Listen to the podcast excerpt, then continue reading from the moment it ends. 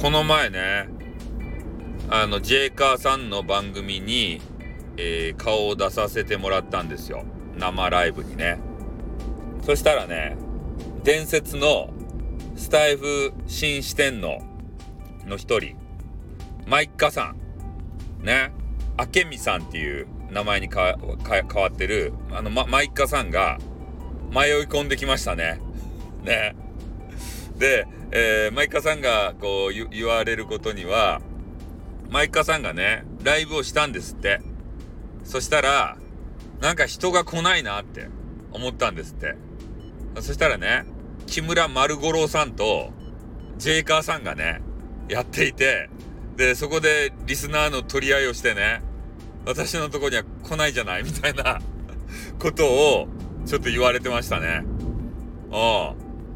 ね。やっぱあのマイカさんって言ったらさちょっとあのお騒がせガールじゃないですか。ねちょっとした。あでもやっぱね強いんですずっとスタイフしてまあ J カーさんはしてないけど木村丸五郎さんとか強いんすよ。多分。あのー、ほんとねなんか熊五郎みたいな顔を想像してねもういかつい男を想像してたんですけどそうじゃなくてもう軽快なねなんかななんていうの？いけすかない、いけすかないって言ったらいかんけど ね、警戒トークですよ。ね、俺の予想に反して、なんかイケメンみたいな、高青年みたいな、そんなトークを、あの、する人ですよ。木村丸五郎さんは。俺のちょっとイメージが全然違ったね。うん。まあ、それとジェイカーさん。ジェイカーさんはね、やっぱあの、ブラックサイトに行ったとしても、トークの能力が衰えてないね。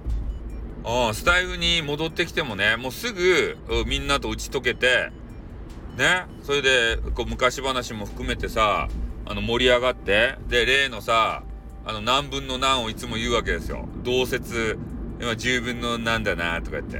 ね。俺全然気に、気にしたこともないし、そんな文言使ったこともないっちゃけど、今30分の10ですね、とか言ってね。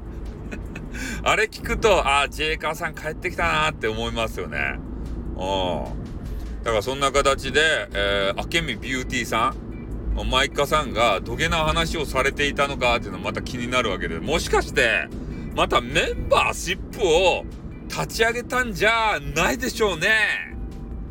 ね7度捉えられて、ね、7度こう野に放たれて、えー、それでね、あの屈服、孔明に屈服した猛角のごとく、ね、もう何回辞めて帰ってきたんすか？ってね、そういうことを ちょっと聞きたくなるわけですけれども、ね、元気にされてるんですかね？でも最近ちょっとね、お姿見なかったんですが、えー、この前ジェイカーさんの部屋にね、あの入っていたら、ひょっこりと顔を出されてね、えー、ちょっとびっくりしたという、そういう話でございます。はい、じゃあこの辺で終わります。あってまたな